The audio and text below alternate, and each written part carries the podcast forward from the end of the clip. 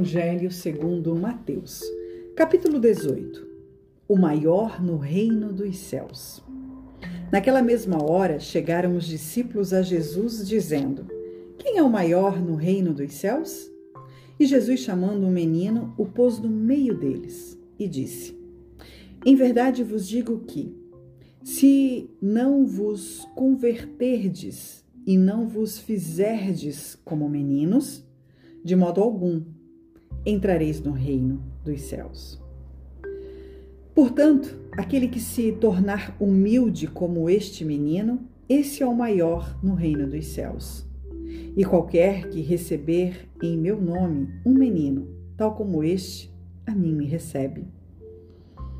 Mas qualquer que escandalizar um destes pequeninos que creem em mim, Melhor lhe fora que se lhe pendurasse ao pescoço um nó de azenha e se submergisse na profundeza do mar. Ai do mundo por causa dos escândalos, porque é mister que venham escândalos, mas ai daqueles, homem, por quem o escândalo vem. Portanto, se a tua mão ou o teu pé te escandalizar, corta-o e atira-o para longe de ti Melhor é entrar na vida coxo ou aleijado do que tendo duas mãos ou dois pés seres lançado no fogo eterno. E se o teu olho te escandalizar, arranca-o e tira-o para longe de ti. Melhor te é entrar na vida com um só olho do que tendo dois olhos seres lançado no fogo do inferno a ovelha desgarrada. Vede, não desprezeis algum destes pequeninos, porque eu vos digo que os seus anjos nos céus sempre veem a face de meu Pai, que está nos céus. Porque o Filho do Homem veio salvar o que se tinha perdido. Que vos parece, se algum homem tiver cem ovelhas e uma delas se desgarrar, não irá pelos montes, deixando as noventa e nove em busca da que lhe se desgarrou? E se porventura achá-la, em verdade vos digo que maior prazer tem por aquela do que pelas noventa e nove que não se desgarraram. Assim também não é vontade de vosso Pai que está nos céus que um destes pequeninos se perca disciplina e perdão. Ora, se teu irmão pecar contra ti, vai e repreende-o entre ti e ele. Só.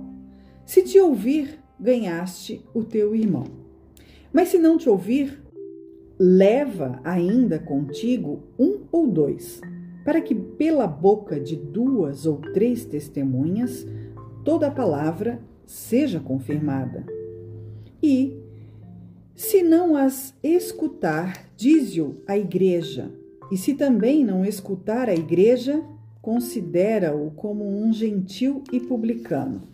Em verdade vos digo que tudo que ligardes na terra será ligado no céu, e tudo que desligardes na terra será desligado no céu. Também vos digo que se dois de vós concordarem na terra acerca de qualquer coisa que pedirem, isso lhe será feito por meu Pai, que está nos céus. Porque aonde estiverem dois ou três reunidos em meu nome, aí estou eu no meio deles. Então Pedro, aproximando-se dele, disse: Senhor, até quantas vezes pecará meu irmão contra mim e eu lhe perdoarei? Até sete? Jesus lhe disse: não te digo que até sete, mas até setenta vezes sete. Por isso, o reino dos céus pode comprar-se a um certo rei que quis fazer contas com os seus servos. E começando a fazer contas, foi-lhe apresentado um que lhe devia dez mil talentos.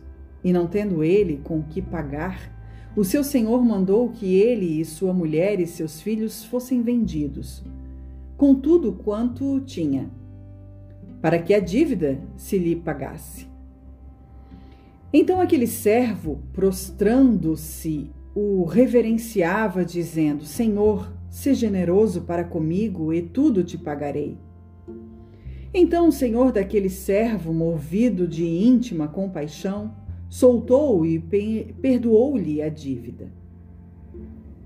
Saindo, porém, aquele servo encontrou um dos seus conservos, que lhe devia cem dinheiros, e lançando mão dele, sufocava-o, dizendo: Paga-me o que me deves. Então o seu conservo, prostrando-se aos seus pés, rogalhava-lhe, dizendo: Se generoso para comigo, e tudo lhe pagarei. Ele, porém, não quis. Antes foi lançá-lo na prisão até que pagasse a dívida. Vendo, pois, os seus conservos o que acontecia, contristaram-se muito e foram declarar ao seu senhor tudo o que se passara. Então o seu senhor, chamando-o à sua presença, disse-lhe: Servo malvado, perdoei-te toda aquela dívida, por que me suplicaste? Não devias tu igualmente ter compaixão do teu conservo, como eu também tive misericórdia de ti? Indignado, o Senhor o entregou aos atormentadores, até que pagasse tudo o que lhe devia. Assim vos fará também meu Pai celestial, se do coração não perdoardes cada um a seu irmão as suas ofensas.